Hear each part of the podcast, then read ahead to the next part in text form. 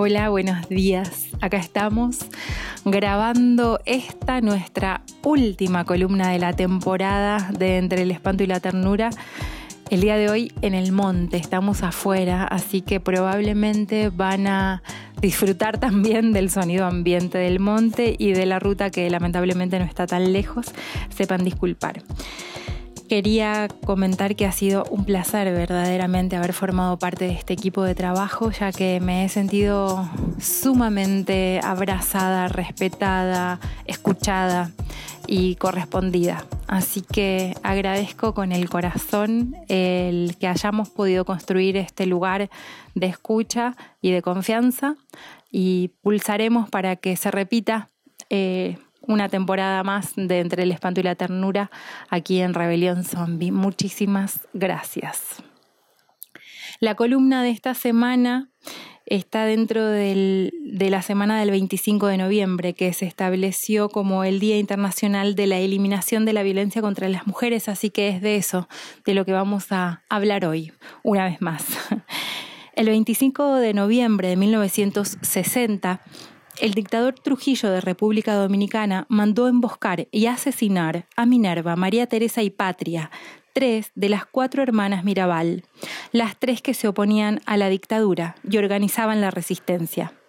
Muchas veces habían caído presas y sufrido torturas y violaciones durante su vida de militancia contra una dictadura que llevaba 31 años en el poder.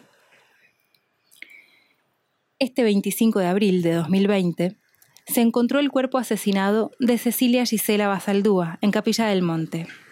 Viajera, curiosa, deportista, Cecilia pasó los últimos cuatro años de su vida viajando por Latinoamérica y se había instalado en Capilla del Monte porque quería escribir sobre esto, sobre lo que vio, sobre la injusticia, la ignorancia, la violencia, la contaminación, les oprimides y les desamparades. Estuvo desaparecida 20 días, 20 días que la justicia no investiga o, si investiga, no cuenta lo que encuentra. Una persona relata en un audio que recorrió el país que Cecilia gritaba, voy a contar todo, los voy a denunciar. Luego de eso, no se la volvió a ver viva. ¿Cecilia había descubierto algo? No sabemos. Pero pareciera que había descubierto algo que la justicia oculta. En un artículo sobre el filósofo Max Weber encuentro este párrafo. El Estado se puede definir de muchas maneras, sin embargo, la menos ambigua es aquella que lo define por su medio específico, la violencia. Hoy se nos educa con la idea de que la violencia es mala per se, pero eso es algo francamente contradictorio. El Estado, que sufraga campañas a favor de la paz, vende y posee más armas que el conjunto de la ciudadanía el Estado, cualquier Estado, intenta deslegitimar la violencia ajena a sí mismo, pero en ningún caso deja de hacer uso de la violencia para autosustentarse. El Estado, los Estados, cualquiera de ellos, son los mayores ejecutores de la violencia de género. Como les decía, el 25 de noviembre se estableció como el Día Internacional de la Eliminación de la Violencia contra las Mujeres, por haber sido ese el día del asesinato de las hermanas Mirabal a manos de la dictadura de Rafael Trujillo.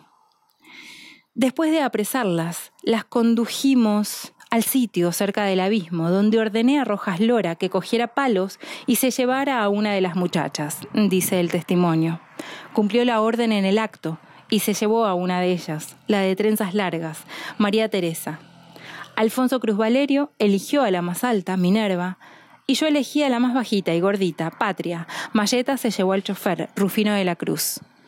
Ordené a cada uno que se internara en un cañaveral a orillas de la carretera, separadas todas para que las víctimas no presenciaran la ejecución de cada una de ellas. Traté de evitar este horrendo crimen, pero no pude, porque tenía órdenes directas de Trujillo y Johnny Aves García. De lo contrario, nos hubieran liquidado a todos. Este es un testimonio de Siriaco de la Rosa, uno de los asesinos, ante el tribunal. Al día siguiente de este hecho, el titular de un periódico dominicano decía, Tres madres de familia y un conductor de vehículo mueren en fatal accidente. Este 25 de noviembre coincide con los siete meses del encuentro del cuerpo, violado y asesinado, de Cecilia Gisela Basaldúa, desaparecida y asesinada en Capilla del Monte. Siete meses en los que el Estado, que en primer lugar debería haber hecho algo real para encontrarla con vida, ha ocultado, entorpecido y desestimado evidencias y líneas de investigación, dicho esto por sus familiares y las abogadas de la familia de Cecilia. Estado representado en este caso por la fiscal Paula Kelm. Cecilia dejó de comunicarse con su familia el 5 de abril. Hay un imputado en la causa, el albañil Lucas Bustos, quien está detenido desde el 28 de abril. Para casi toda la opinión pública, un perejil. Los investigadores determinaron que Cecilia sufrió una muerte violenta, presumiblemente por estrangulamiento entre 7 y 10 días antes de ser encontrada ese 25 de abril. Nada cierra en la deficiente investigación que lleva adelante la Fiscalía de Cosquín. Las mujeres y otras identidades sexuales somos casos cuerpos, expedientes, como si el hecho de no ser varón, cis, heterosexual, convirtiera la muerte a manos de hombres violentos en nuestro único destino posible. Es el propio Estado, con su sistema patriarcal, el que nos mata, encarcela, viola, desaparece, silencia, y lo hace a través de cualquiera de sus brazos. La justicia sin perspectiva de género, la policía corrupta y sádica, los medios lascivos de comunicación y sus titulares negadores y revictimizantes. No queremos que el Estado nos envíe sus condolencias, queremos que actúen antes de que eso haga falta. Exigimos que se nos eduque con perspectiva de género, que en lugar de enviar a las fuerzas de seguridad a reprimir nuestras manifestaciones, les envíen a buscar a las compañeras desaparecidas, más aún que a sus agresores denunciados y por tanto identificados, les pongan un efectivo, como les gusta decir, que los controle a ellos y eviten que nos maten con el botón antipánico en la mano violencia de género por parte del Estado es que quienes deberían investigar, dar respuestas, contención y generar políticas públicas efectivas sigan en sus puestos de poder, no solo no cumpliendo con ninguno de estos puntos inmutables, sino en muchos casos reforzando la violencia.